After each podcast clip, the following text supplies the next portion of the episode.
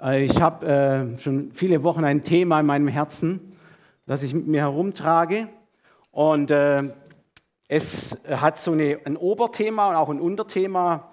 Das Oberthema heißt im Spannungsfeld zwischen Verheißung und Erfüllung. Das Unterthema heute Morgen heißt Sieger sein, warum dann doch noch kämpfen? Lesen wir mal was die Bibel dazu sagt. In Sprüche 31, 21, 31 im letzten B-Teil des Verses steht, der Sieg kommt vom Herrn. Gehen wir ins Neue Testament, 2. Korinther 2, 14. Gott aber sei gedankt, der uns alle Zeit Sieg gibt in Christus Jesus und offenbart den Wohlgeruch seiner Erkenntnis durch uns an allen Orten. Der Evangelist Johannes schreibt in 1. Johannes 5,4, auch im B-Teil, unser Glaube ist der Sieg, der die Welt überwunden hat. Glaubst du das? Das sind wunderbare Verheißungen, wunderbare Zusagen Gottes an jeden Einzelnen von uns heute Morgen. Lesen wir mal noch Judas 1,3. Jetzt kommt so eine kleine Ernüchterung. Ihr Lieben, schreibt er, nachdem ich ernstlich vorhatte, euch zu schreiben von unser aller Heil, hielt ich es für nötig, euch in meinem Brief zu ermahnen, dass ihr für den Glauben kämpft, der ein für alle Mal den Heiligen überliefert ist. Beachtet bitte das Letzte. Der ein für alle Mal den Heiligen überliefert ist. Liebe Gemeinde, liebe Gäste, liebe Zuhörer aus nah und fern, mal was ganz anderes. Ich fange mal ganz anders an. Von weltlichen Dingen kurz. Letzte Woche hat der VfB Friedrichshafen im Volleyball zum vierten Mal hintereinander die deutsche Meisterschaft verloren. Ja, den Titel. Und zwar schon zum vierten Mal. Ausgerechnet gegen den Erzrivalen Hamburg. Ja? In einem ganz denkbar knappen 3 zu 2 Satzsieg der Berliner ging das Spiel verloren. Ihr Lieben, ich habe selbst 25 Jahre Volleyball gespielt, kenne mich da aus, ich habe da mitgefiebert, mein Herz war auch mit dabei. Ich kenne das alles, ja. Ich kenne beides, ich kenne Siege und ich kenne auch Niederlagen in dem Bereich. Das Blöde an solchen Spielen ist leider, man kann noch so eine, man kann eine, eine solche Niederlage, wie die da erlitten haben, äh, da kann man danach nicht mehr von vorne anfangen und sagen, Gegner, bleib mal da, wir probieren es nochmal. Was vorbei ist, ist vorbei. Ihr lieben, Volleyball ist ein ganz toller Sport. Und wenn man dabei noch siegt, ist er noch toller. Noch schöner. Und wenn, und wenn das uns bewusst ist, dass man auf der Siegerseite sein kann, dann hat man wirklich ein schönes Leben. Und das ist das Stichwort heute Morgen, ihr Lieben. Sieg, Sieger sein. Und zwar auf einer ganz anderen Ebene, nämlich der Glaubensebene der Christen. Wir singen von Jesus als dem Sieger. Ich habe aufgepasst. Ein Lied haben wir gesungen, er ist der Sieger. Und liebes Lobpreisteam, Robert, ich glaube, du bist der Leiter, das dritte Lied nochmal bitte wiederholen. Wir haben von Sie gesungen, von Jesus, und dann war in dem dritten Lied, glaube ich, war das, wenn Satan mir Zweifel einflüstert. Das möchte ich nochmal hören, das passt zum Thema. Ihr Lieben, wir sind tatsächlich nach den Aussagen von Jesus selbst, sind wir auf der Siegerseite. Mit ihm zusammen haben wir wunderbare Verheißungen von ihm bekommen. Er nennt uns seine Brüder, seine Freunde, seine Nachfolger, seine Familie, seine Erben, ja sogar seine Braut. Wow, so innig ist dieses Verhältnis. Ja, ihr Lieben, tatsächlich mit Jesus können wir auf der Siegerseite stehen. Mit ihm, so sagt er selbst, haben wir volles Genüge und sogar Überfluss. Sein Sieg am Kreuz, das ist unser Sieg, hat für uns gesiegt am Kreuz. Durch seinen Sühnetod am Kreuz für unsere Schuld und Sünden, haben wir auch gesungen heute Morgen, hat er die Himmelsschleusen geöffnet, damit der ganze Überfluss des Himmels, der ganze Segen, so schreibt Paulus, zu uns Menschen herabkommt auf die Erde.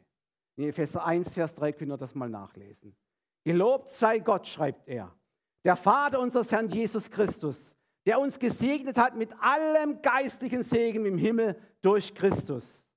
Und was dann folgt, ist eine einzigartige Aufzählung von diesen Segnungen. Siebenmal sagt Paulus zu uns Christen, was wir in ihm alles bekommen haben. Wir haben die Erlösung, wir haben die Kindschaft, wir sind Erben, sagt er, wir sind erwählt, wir sind heilig, wir sind gerecht, wir sind untadelig. Alles Segnungen von ihm an uns. Wunderbar. Das Neue Testament gibt uns also ganz berechtigte Hoffnung, dass wir dazugehören, dass wir eben auf dieser Siegesseite stehen. Doch ihr Lieben, ich bin jetzt seit 30, ach, über 30 Jahren bin ich Christ und folge Jesus nach. Und ich habe immer mehr so den Eindruck in all den Jahren bekommen, dass dieser Sieg ein anderer ist als der, welcher mir und vielleicht auch euch wahrscheinlich so geläufig ist. Obwohl wir mit Jesus Sieger sind und Jesus den Sieg über alle Sünde, über alle Tod und der Hölle macht und über alle Macht der Finsternis schon errungen hat am Kreuz, kommt es mir irgendwie so vor, als ob der Kampf noch nicht zu Ende ist. Und du und ich, wir müssen uns in bestimmten Bereichen des Glaubens leben. Wir müssen bereit sein, weiter zu kämpfen.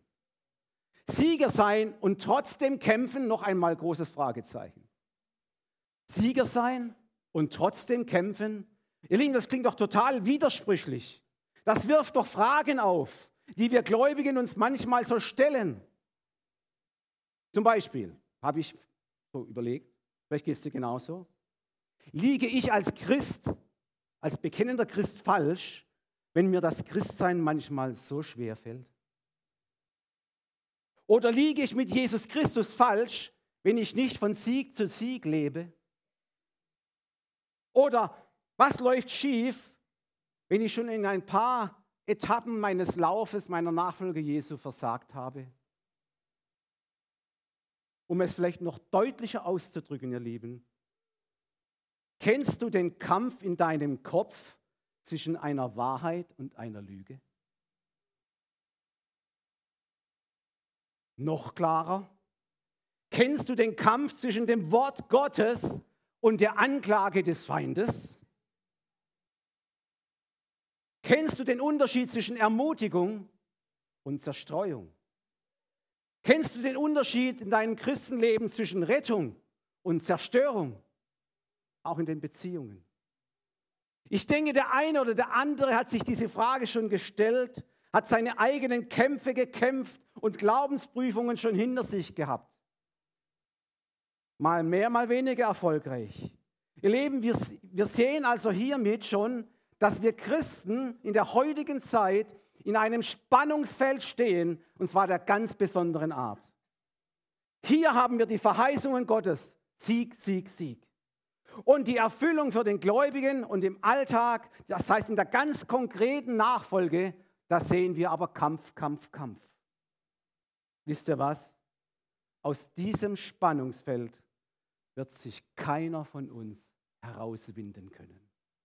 Du kannst nicht sagen, keine Lust zu kämpfen als Christ, dann hast du schon verloren. Lieben, ich habe mal nachgezählt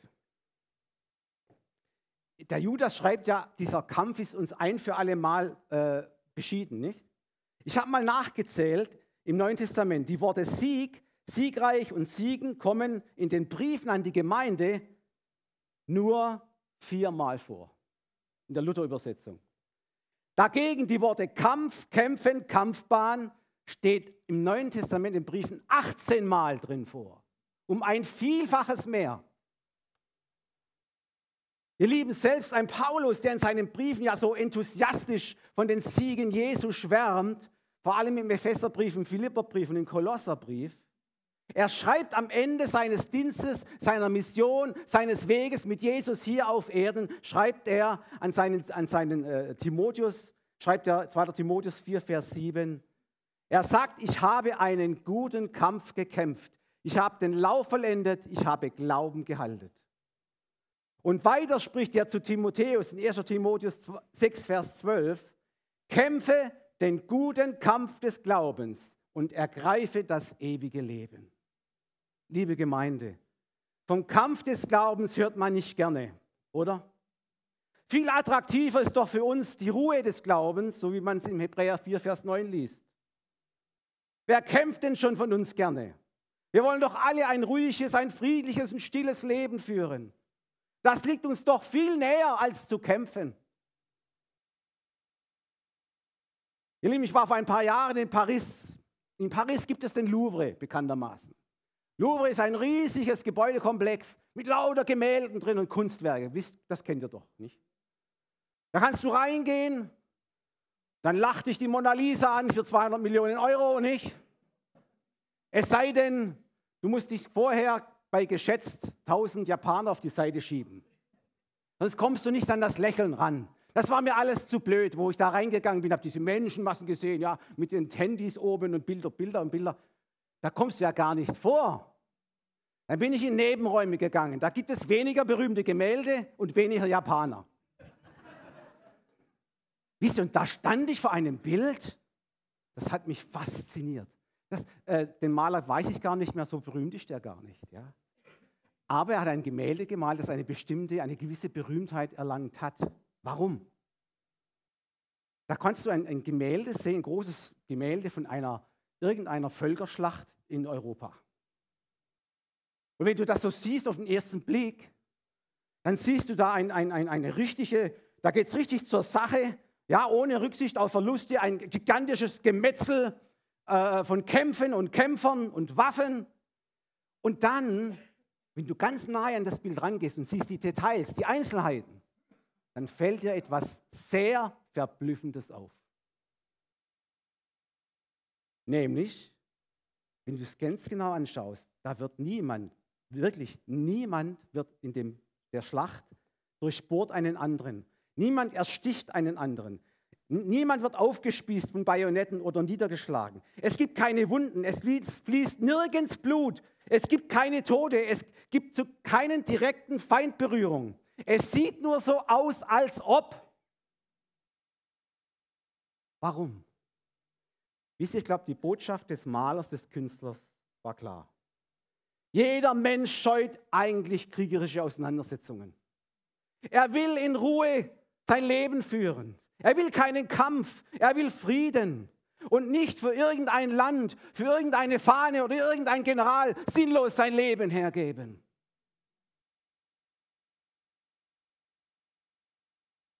Da sind wir wieder bei der Ruhe des Glaubens. Ich sag mal so, ihr Lieben. Es gibt keine Ruhe des Glaubens ohne den Kampf des Glaubens. Also nochmal die Frage. Warum müssen wir weiterkämpfen trotz Sieg? Die Antwort, ihr Lieben, das liegt in der Natur dieses Kampfes. Es ist ein geistlicher Kampf. Kampf gibt es überall da, wo große Gegensätze aufeinanderprallen. Stimmt's? Das Neue Testament offenbart uns gleich mehrere solcher Gegensätze. Da gibt es Gott, da gibt es Satan. Da gibt es Christus, da gibt es Belial, auch ein Satan. Da gibt es das Reich des Lichts, dort das Reich der Finsternis.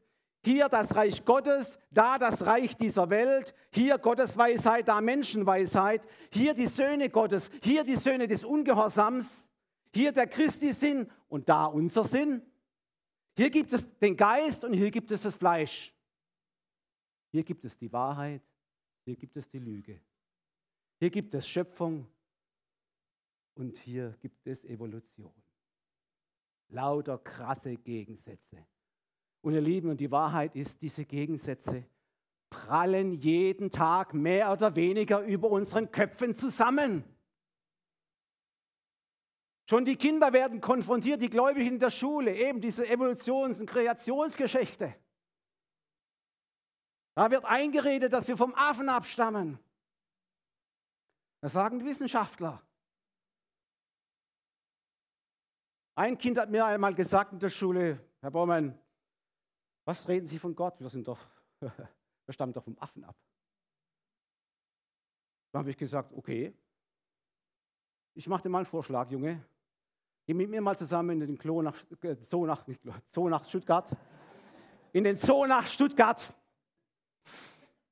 Dann gehen wir zum Affenkäfig. Und dann machen wir Folgendes. Wir schauen die Affen an, gehen ganz nahe ran und dann, sagst, dann, dann stellst du ihm mal Fragen. Stell, stell ihm mal Fragen. Frag mal den Affen, wie heißt du, woher kommst du, wohin gehst du? Warum bist du auf dieser Welt? Was glaubst du, was er dir antwortet? Hat er gesagt, weiß ich nicht. Dann habe ich gesagt, ich kann das aber sagen, was er antwortet. Er wird machen.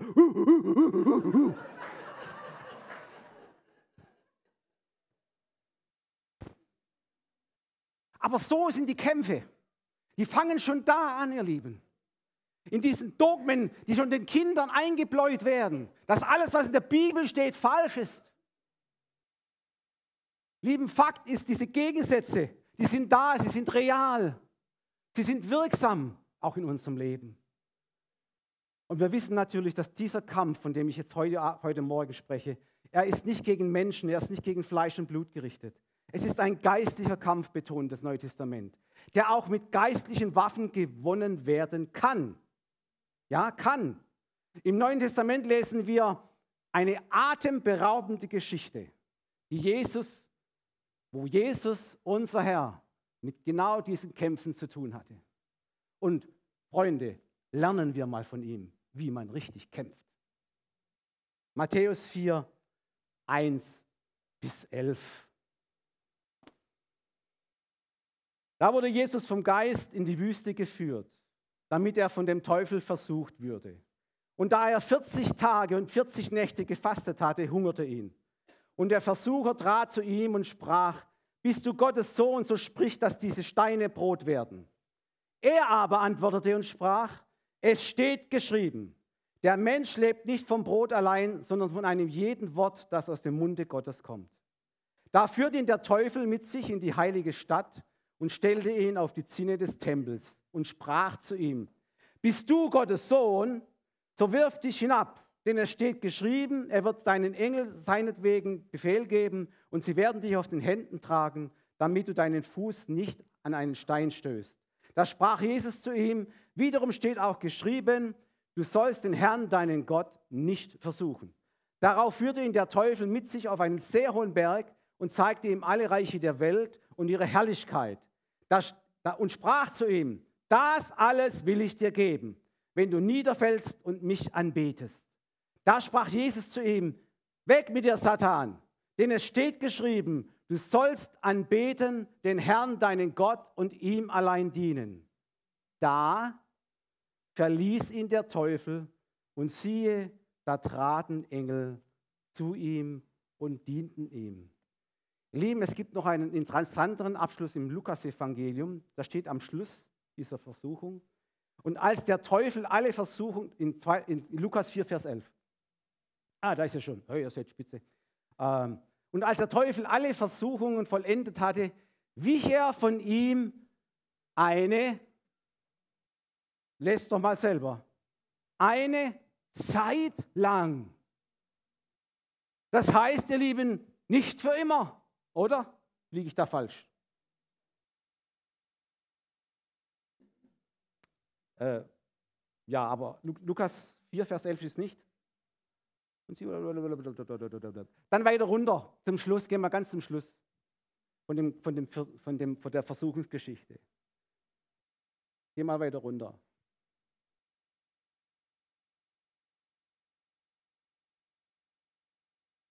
Vierzehn.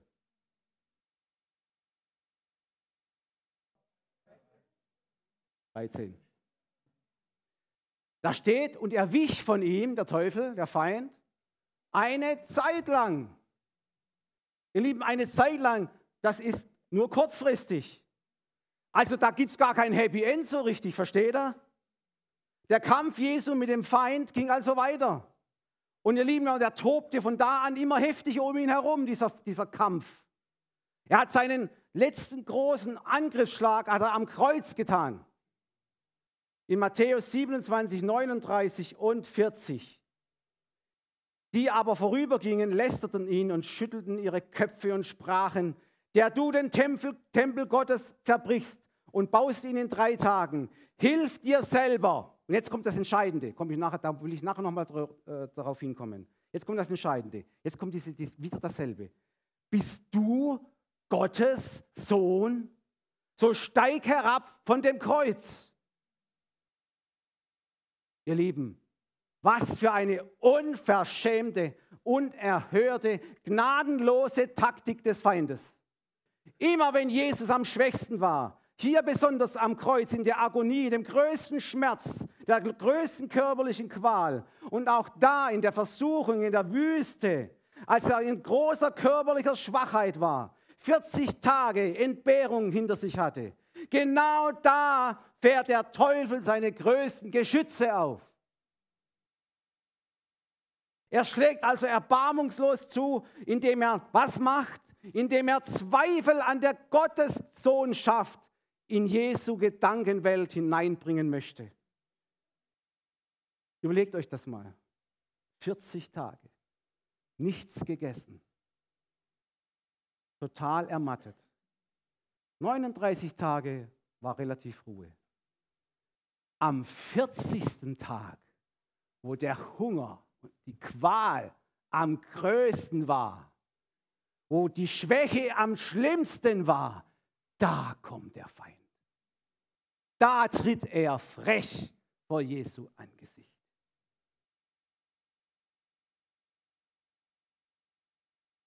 Da kommt er und lullt, versucht Jesus einzulullen.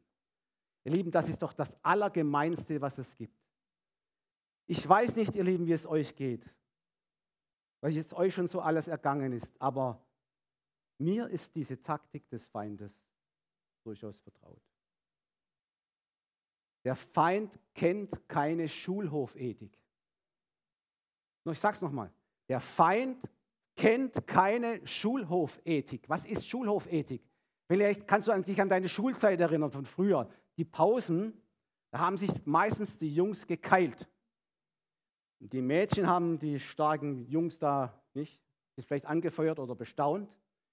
Und wenn du dann so einen deiner Gegner im Schwitzkasten gehabt hast, ja, so richtig fest, dann gab es da eine unausgesprochene Regel.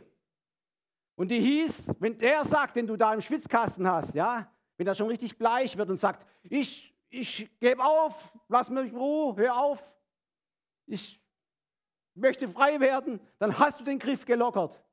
Ja? Im Zeitalter der Emanzipation keilen sich inzwischen auch die Mädchen ja, auf den Schulhöfen. Da gilt, da, da gilt aber die gleiche Ethik. Die hören auch auf, wenn es mal gefährlich oder schlimm aussehen könnte. Ja, äh, es kommt immer aufs Gleiche raus. Man hört auf, wenn es, wenn es gefährlich wird. Das nenne ich Schulhofethik, ihr Lieben. Aber die kennt der Feind Gottes nicht.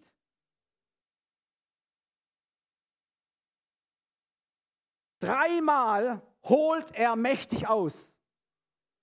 Dreimal kommt er zu Jesus und hat eine klare Taktik. Es ist eine Taktik, die wir Christen einfach auch erkennen müssen, wie, er, wie das funktioniert bei ihm. Wir brauchen die richtigen Waffen für, die, für einen erfolgreichen Widerstand, damit wir auch da siegreich sein können, wo der, der, der Meister dieser Taktik auf uns zukommt und uns was vormacht. Vor allen Dingen, wie können wir mit ihm zusammen das, den Bösen überwinden? Das ist, ja, das ist ja die Frage. Wie können wir Widerstand leisten? Jakobus sagt in Jakobus 4, Vers 7, widersteht ihm. Widersteht diesem Feind. Dann, sehr gut, dann flieht er von euch. Ihr Lieben, ich will jetzt nicht so sehr auf den Inhalt der Versuchungen eingehen. Mir geht es vielmehr um die Taktik des Feindes. Die erste Versuchung, Stein zu Brot, was ist das schon nicht? Also wenn man Steine zu Brot machen kann, ist doch eine feine Sache, immer Brot, man hat immer Brot bei sich.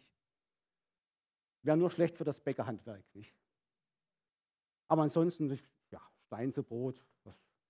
Versteht mir, es geht mir nicht auf den Inhalt. Ich möchte gar nicht auf den Inhalt eingehen der einzelnen Versuchungen, sondern ich möchte die Taktik, ich möchte einfach die Taktik des Feindes euch, euch offenbaren. Er versuchte ihn also dreimal, indem er was tat.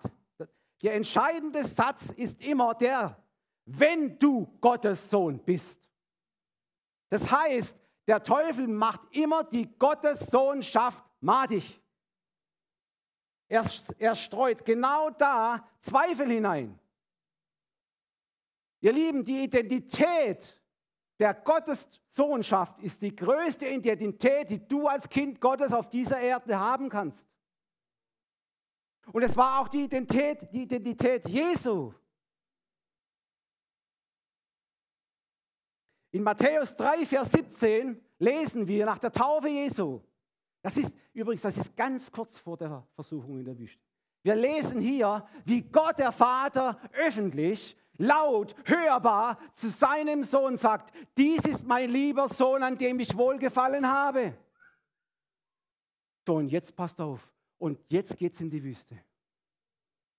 Ihr Lieben, und Jesus hörte 39 Tage lang nichts mehr. Er hörte nichts mehr. Und das Erste, was er hört nach 40 Tagen ist, wenn du Gottes Sohn bist. Wenn du Gottes Sohn bist. So gemein ist er. Ihr Lieben, es wäre so schön und wunderbar für Jesus gewesen, wenn er ohne dieses Wüstenerlebnis hätte seinen Dienst tun können. Ja? Er, dem Gott öffentlich zugesagt hat, seine Identität, die er hat, dass er ein Sohn Gottes ist, an dem er Wohlgefallen hat. Ihr Lieben, da kann doch eigentlich nichts mehr schiefgehen, wenn man so eine Identität von Gott bekommt. Der Vater stellt sich hundertprozentig auf der Seite des Sohnes. Aber jetzt kommt das alles Entscheidende an dieser spannungsgeladenen Geschichte. Dieser Satz, du bist mein geliebter Sohn, das, ihr Lieben, hat Jesus dreimal bestätigen müssen. Weil dreimal der Teufel es in Zweifel gestellt hat. Stell dir vor, du bist total entkräftet, du bist schwach, es ist dir elend, du bist ermattet. Es geht dir schlecht. Und das Erste, was du dann hörst in dieser Welt, wenn du Gottes Sohn bist, wenn du Gottes Tochter bist. Ihr Lieben, der Inhalt ist, wie gesagt, zweitrangig. Ich, ich möchte einfach zeigen, wo die Hauptstoßrichtung des diabolischen Angriffes hinzielt.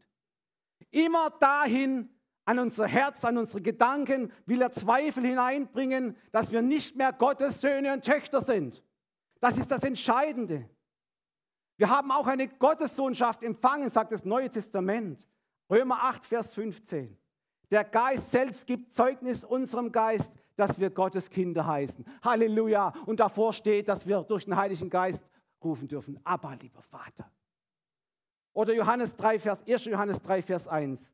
Seht, welch eine Liebe hat uns der Vater erwiesen, dass wir Gottes Kinder heißen sollen. Und Amen. Halleluja. Wunderbar, wunderschön. Ein herrliches Christenleben. Aber lieben, jetzt kommt diese gekonnte Taktik dieses Angriffes. Wisst ihr, der Teufel, man hat da so komische Vorstellungen in unserer Gesellschaft. Der Teufel kommt nicht mit einer glühenden Heugabel oder einer Giftspritze zu uns. Nein, das ist nicht sein Stil, ihr Lieben.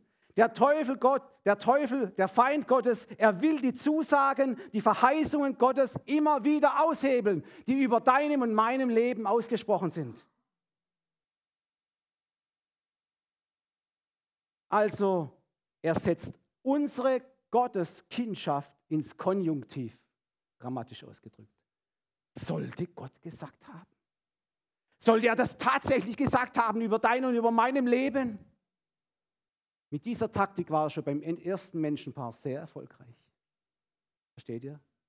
Sollte Gott gesagt haben, ihr sollt nicht von dem Baum und so essen? Das ist seine beliebteste Taktik. Und da müssen wir aufpassen, ihr Lieben. Ich sage immer, eine erkannte Gefahr ist immer nur noch eine halbe Gefahr.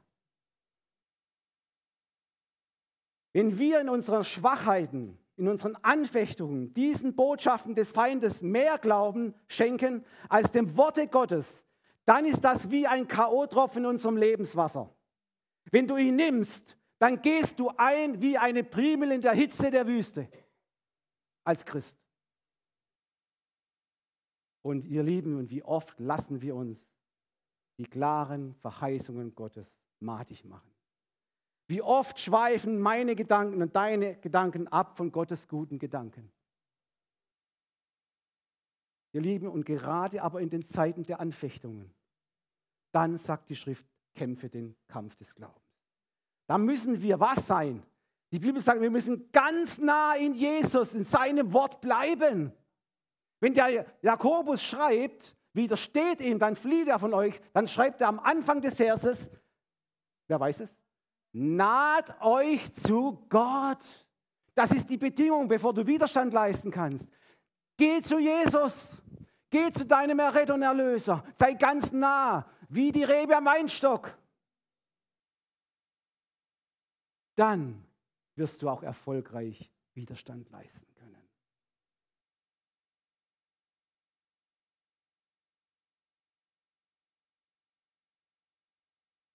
Das ist ungefähr so ähnlich, ihr Lieben, wie bei einem Stierkampf in der Arena. Also ich weiß nicht, wie es euch geht, aber ich wünschte mir manchmal, dass der Stier fünf Gehirnzellen mehr hätte.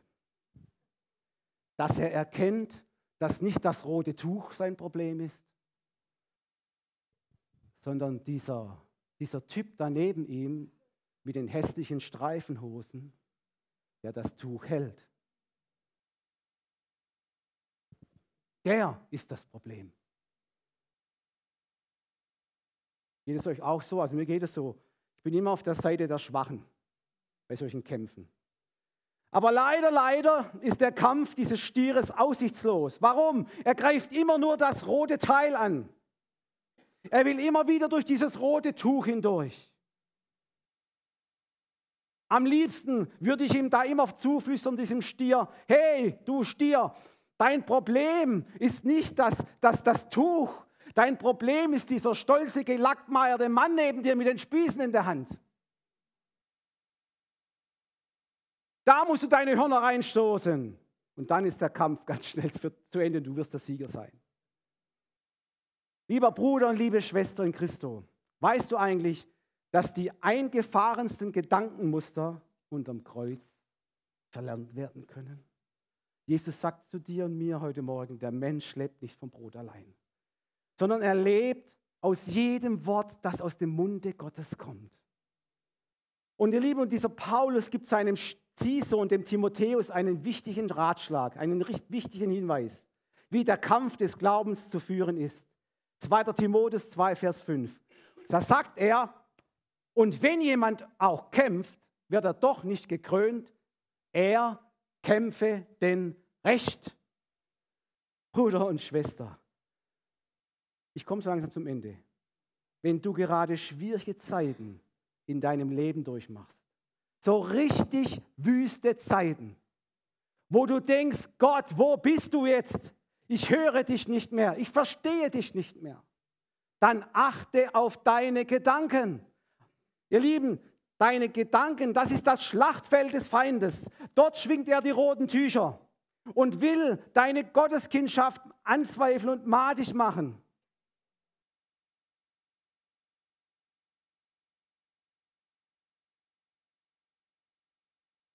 Bruder,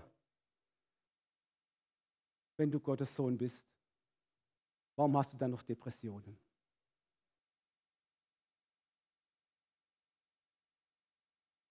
Schwester, wenn du Gottes Tochter bist, warum hat dich dein Mann verlassen? Das sind, das sind die Angriffe. Da darf ich den Namen sagen, Uschi.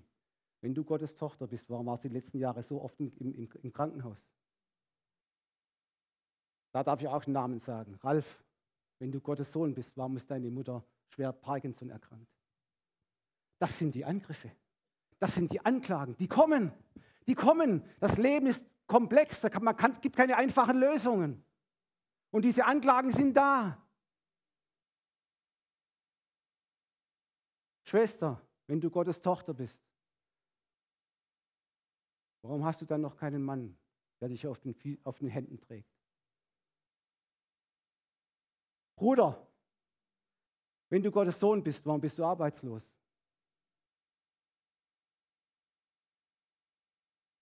Bruder, wenn du Gottes Sohn bist, warum hast du kaum Geld? Hast du Schulden? Versteht ihr? Dieses Ding geschieht Tag für Tag. Unser ganzes Leben lang werden wir solche Anklagen hören. Wisst ihr, was ein Name des Teufels ist? Ankläger.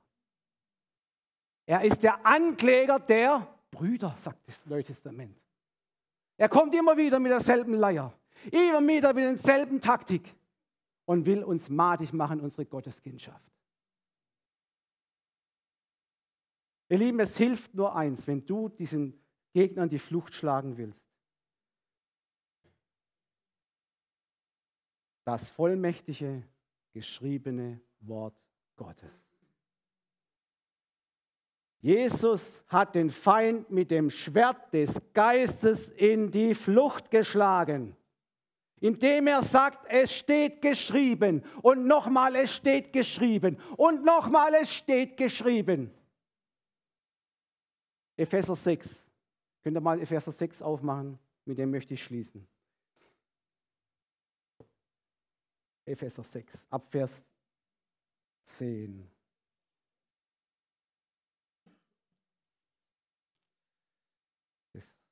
ab 10. Zuletzt schreibt Paulus, seid stark in dem Herrn und der Macht seiner Stärke. Zieht an die Waffenrüstung Gottes, damit ihr bestehen könnt gegen die listigen Anschläge des, des Teufels. Denn wir haben nicht mit Fleisch und Blut zu kämpfen, sondern mit Mächtigen und Gewaltigen, nämlich mit den Herren der Welt, die in dieser Finsternis herrschen mit den bösen Geistern unter den Himmel. Deshalb ergreift die Waffenrüstung Gottes, damit ihr an dem bösen Tag Widerstand leisten und alles überwinden und das Feld behalten könnt. So steht nun fest, ihr lieben Heiligen umgürtet an euren Lenden mit Wahrheit, angetan mit dem Panzer der Gerechtigkeit, an den Beinen gestiefelt, bereit einzutreten für das Evangelium des Friedens. Vor allen Dingen aber ergreift den Schild des Glaubens, mit dem ihr auslöschen könnt alle feuerlichen Pfeile des Bösen und nehmt den Helm des Heils und das Schwert des Geistes, welches ist das Wort Gottes. Sind wir schutzlos? gegen diese Taktik des Feindes? Nein. Nein. Wir haben zwei wunderbare Dinge zu tun. Uns dem Sieger zu nahen in Zeiten der Anfechtungen, in Zeiten der Glaubensprüfungen. Ganz nah bei Jesus sein und dann das Schwert des Geistes auszupacken. Und wenn die Anklage in deine Gedanken hineinkommt, dann sprich zu ihm das geschriebene Wort. Sprich es zu ihm. Nur diese Sprache versteht er. Nur da kommt er ins Wanken und er wird von dir fliehen. Er wird von dir weichen. Und Zweifel und Verdammnis wird genauso weichen von deiner Seele, von deinen Gedanken. Nimm dir die guten Gedanken Gottes für dein Leben, in dein, in dein Leben ganz bewusst hinein, in deinen Alltag hinein. Und du wirst siegreich sein mit dem Sieger bis in alle Ewigkeit. Das Lobpreisteam kann nach vorne kommen. Vorhin hat der Heilige Geist gesprochen durch eine Gabe, hat eine bestimmte Person angesprochen, die äh, Dinge gesät hat in ihrem Leben, die eine schlechte Frucht hervorbringen.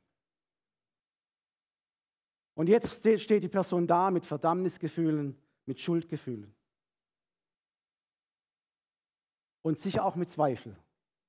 Bin ich überhaupt noch errettet? Bin ich überhaupt noch erlöst? Gott noch auf meiner Seite?